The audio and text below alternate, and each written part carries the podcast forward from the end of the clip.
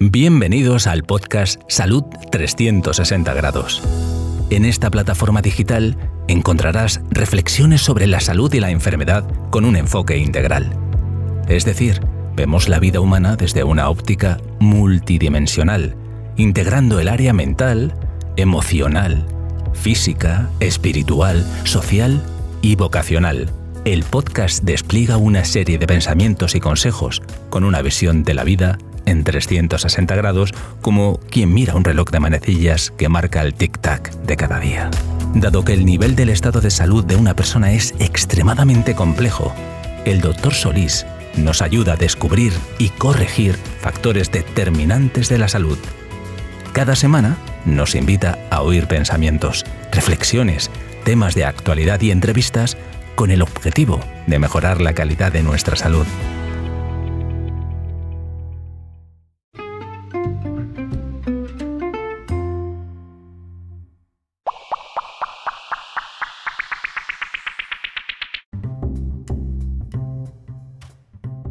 El tema que he titulado Soledad, una epidemia en el siglo XXI. No es bueno que el hombre esté solo. Desde los comienzos de la existencia humana destaca esta máxima. No es buena la soledad para nadie, sean hombres o mujeres, niños o adultos, jóvenes o ancianos, porque somos seres sociales y nos necesitamos los unos a los otros. El desarrollo humano armónico, equilibrado, depende en gran medida de la cantidad y calidad de sus relaciones sociales.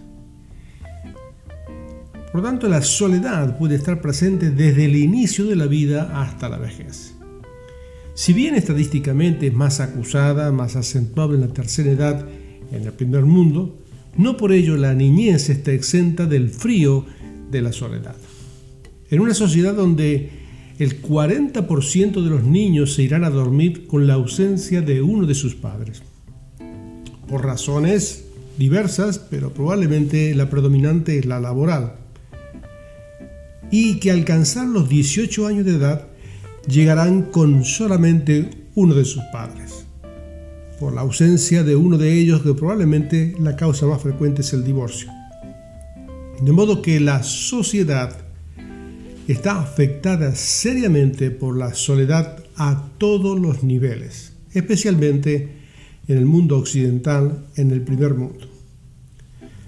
La soledad la podemos ver de diferentes ángulos, y las podemos casi clasificar, y vamos a destacar algunas características en algunas de ellas. La soledad puede ser emocional, eh, por ausencia de apego afectivo. La persona no se percibe amada, ni aceptada, ni reconocida por una persona o por un grupo determinado y no depende tanto del grupo, de la cantidad de personas que le rodean, sino cómo la persona se percibe, cómo se siente en el grupo. Se puede sentir sola, rodeada de personas. La soledad social, que no hay personas físicas a su alrededor, como sucede en personas que viven aisladas fuera de las ciudades, en zonas rurales, en zonas poco comunicadas, con zonas de caseríos aislados. Eso también una sensación real, física de soledad. La soledad también puede ser existencial, que carece de sentido, de quién es la persona, por qué y para qué está aquí. Es decir, no tiene sensación de propósito. Soledad existencial. La otra soledad puede ser de autoimpuesta. Aquellas personas que por temor a relacionarse con otras, eh, porque tienen timidez o tienen temor o han tenido alguna inconveniente o alguna dificultad en las relaciones con otras personas y se aíslan, o aquellas personas que se autoimponen un cierto aislamiento porque deciden irse a vivir solos para cultivar una vida espiritual como es la vida monástica. También puede ser la transitoria, soledad transitoria, contextual, que durante un periodo corto de tiempo como sucede en el traslado de una persona que se trabaja en otro sitio o se va a la universidad o a la escuela, que necesita un periodo de tiempo de readaptación y la soledad va desapareciendo a medida que va construyendo su nuevo círculo de relaciones sociales. También la soledad puede ser psicopatológica, aquella persona que necesita asistencia y ayuda especializada para poder integrarla en la sociedad porque su mente no se lo permite. Y después existe la soledad crónica, la soledad aquella que persiste en el tiempo, que es por tiempo prolongado, que son más que los diabéticos en los Estados Unidos. Cerca de 43 millones de personas en los Estados Unidos viven solas. Aquí no solamente está involucrada la parte social, sino también está involucrada la parte emocional. Es involuntaria, no es opcional, no hay remedio, tienen que vivir solos. La soledad existencial también se acompaña de aquella sensación de fracaso, de ausencia, de aislamiento, porque no se siente integrado en ningún grupo o no se siente aceptado en ningún sitio. La soledad que no es transitoria, sino es prolongada en el tiempo. Sin duda es una epidemia del siglo XXI en todo el primer mundo, especialmente en el mundo occidental. Es un creciente problema global potenciado ahora por las nuevas tecnologías. Estas nuevas vías de comunicación, es decir, las tecnológicas, sustituyen las relaciones sociales reales, es decir, a las físicas. Y por supuesto nunca cubren las necesidades que la persona tiene de, de relaciones afectivas cercanas físicas. Un aumento progresivo de interactuar virtualmente y que se va consolidando cada vez más, especialmente en este tiempo de pandemia global. 9 millones de británicos se sienten solos con frecuencia o siempre. Hasta el 75% de los ancianos viven sin nadie que les acompañe y 200.000 personas pueden pasar hasta un mes sin tener una sola conversación con un amigo familiar. Este fue el diagnóstico de una comisión gubernamental que dio la razón a la Organización Mundial de la Salud que en el 2017 alertó de que el Reino Unido era el país europeo con mayor índice de personas que se sienten solas. Dadas las dimensiones del problema, en enero del 2018, la primera ministra Teresa May creó el Ministerio de la Soledad. De modo que en la población adulta, el 23% en el Reino Unido viven solas. El 22% de la población adulta en los Estados Unidos y el 10% en Japón. En Japón sucede un fenómeno interesante que le llaman Kodo Kushi, que significa el temor a la muerte solitaria. La epidemia silenciosa que atormenta a Japón es una ola de muerte en absoluta soledad. Miles de personas que viven aisladas de su entorno social mueren solas y pueden pasar semanas, meses o años sin que nadie se entere.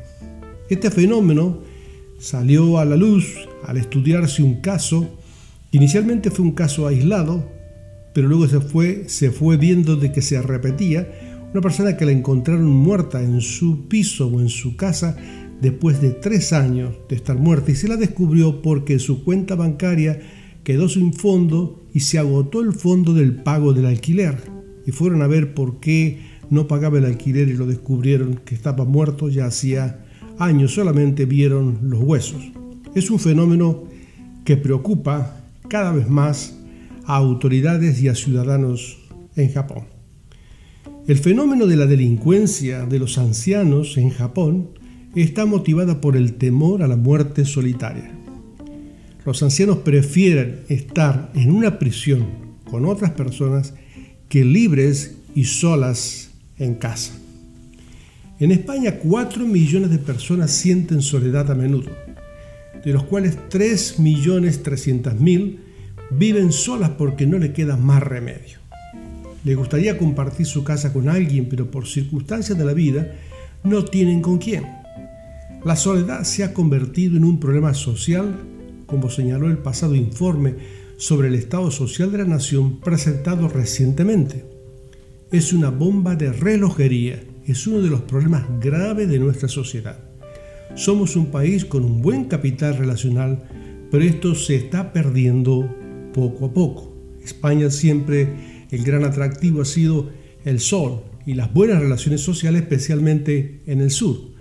Pero el aumento del envejecimiento de España y los índices tan bajos de natalidad han, han hecho perder ese encanto de España de atraer a la gente por las relaciones sociales y el sol. La soledad es un monstruo con muchos tentáculos. Uno de ellos es su impacto en la salud. Se ha demostrado que incrementa la probabilidad de mortalidad en un 26% y que está asociada al aumento de enfermedades cardiovasculares, neurodegenerativas, obesidad y a una menor resistencia a las infecciones. Según estudios del psicólogo experto en la materia John Casiopo de la Universidad de Chicago, la explicación es simple.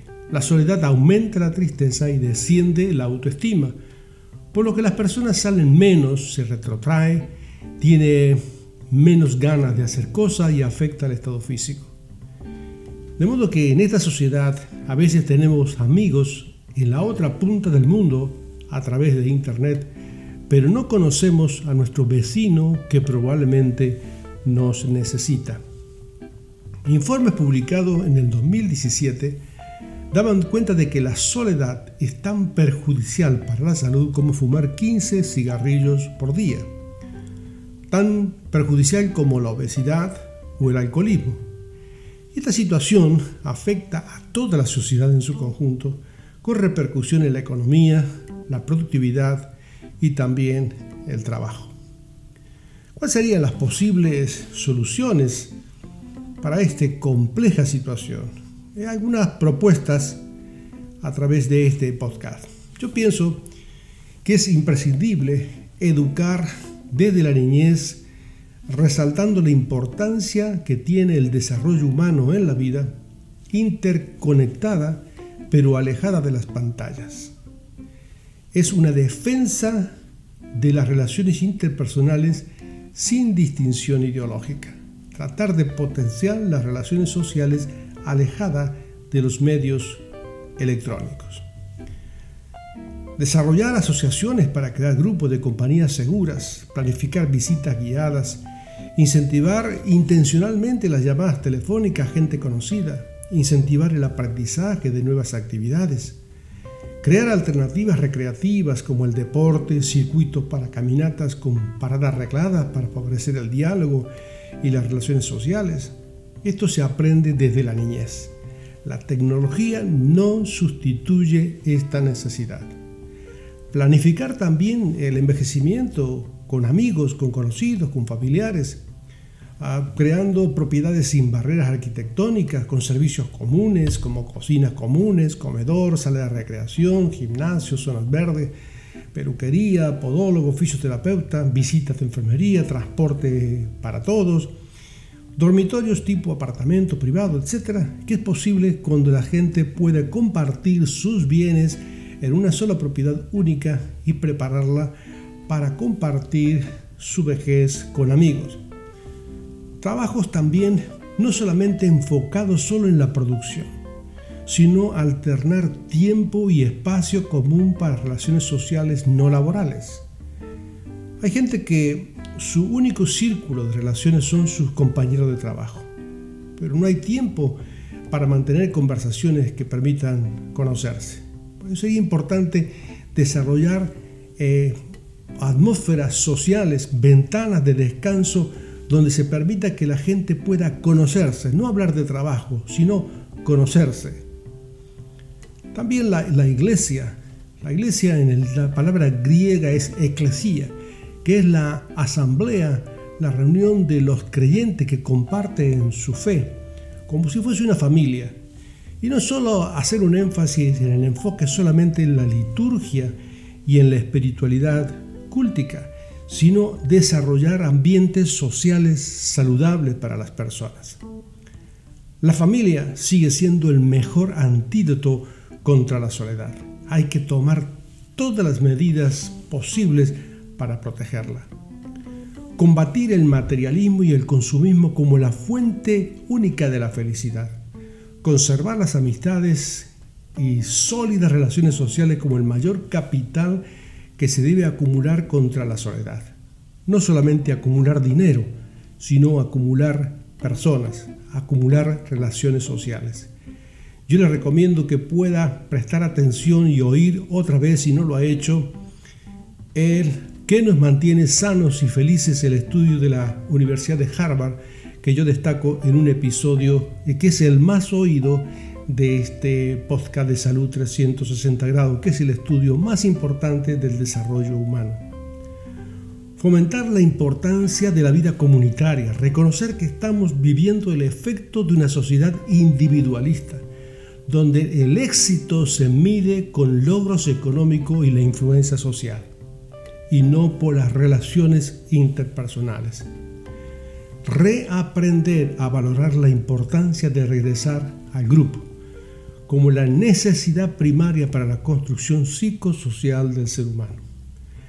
Enfocar una espiritualidad saludable desde la edad temprana de la vida, antes que vengan los días malos y no tengas en ellos contentamiento, como nos recomienda el gran rey Salomón en su libro de Eclesiastés, donde repite en varias oportunidades con frecuencia que todo es vanidad en la vida, por lo que nos recomienda a mirar tempranamente hacia arriba para evitar la soledad en la tierra. Que tengas un buen día y que tengas tiempo para pensar. Nos vemos en el próximo episodio de Salud 360 grados.